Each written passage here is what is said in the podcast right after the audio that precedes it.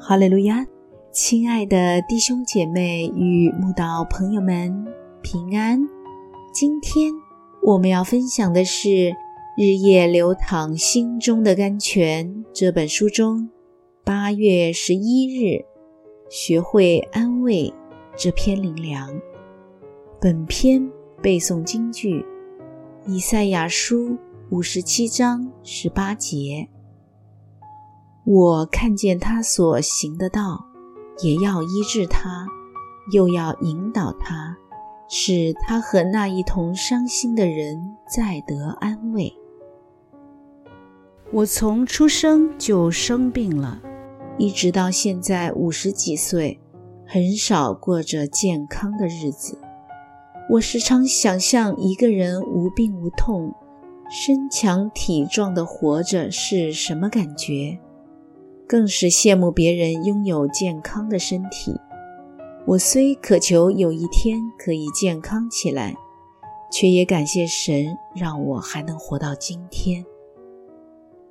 神让我生活在病痛里，疼痛、难受、孤独、软弱、哀伤、绝望、无言、无助，都是我常要面见的朋友。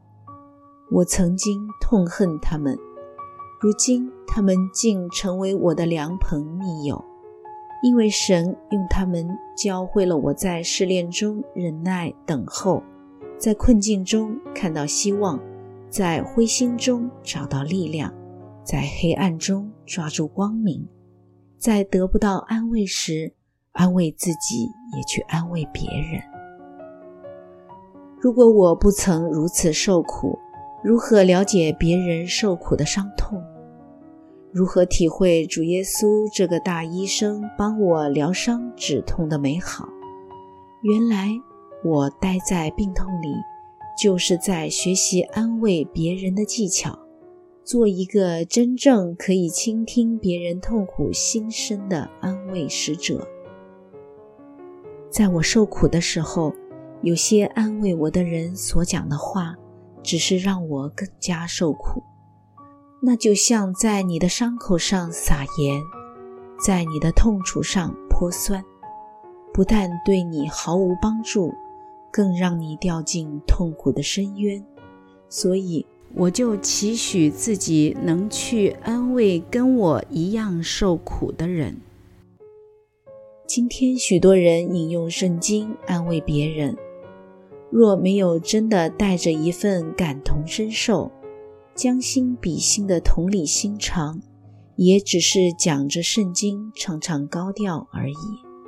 如此的安慰，就如约伯谈起他的朋友，这样的话我听了许多。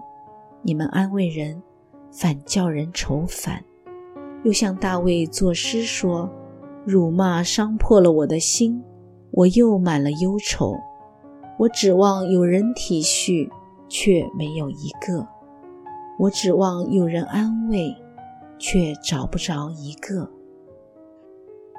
如果今天有人喜欢找我倾诉他们内心深沉的痛楚，只因他们在我这里得到真实有用的安慰，只因我曾经跟他们一样走过漫漫长路。经历他们走过伤痛、悲哀的心路历程，我就因此感谢神，舍得让我吃苦，让我学会安慰别人。原来那些预先储备在我生命中的苦难经历，都是有用又美好的，让我今天可以学会真的安慰别人。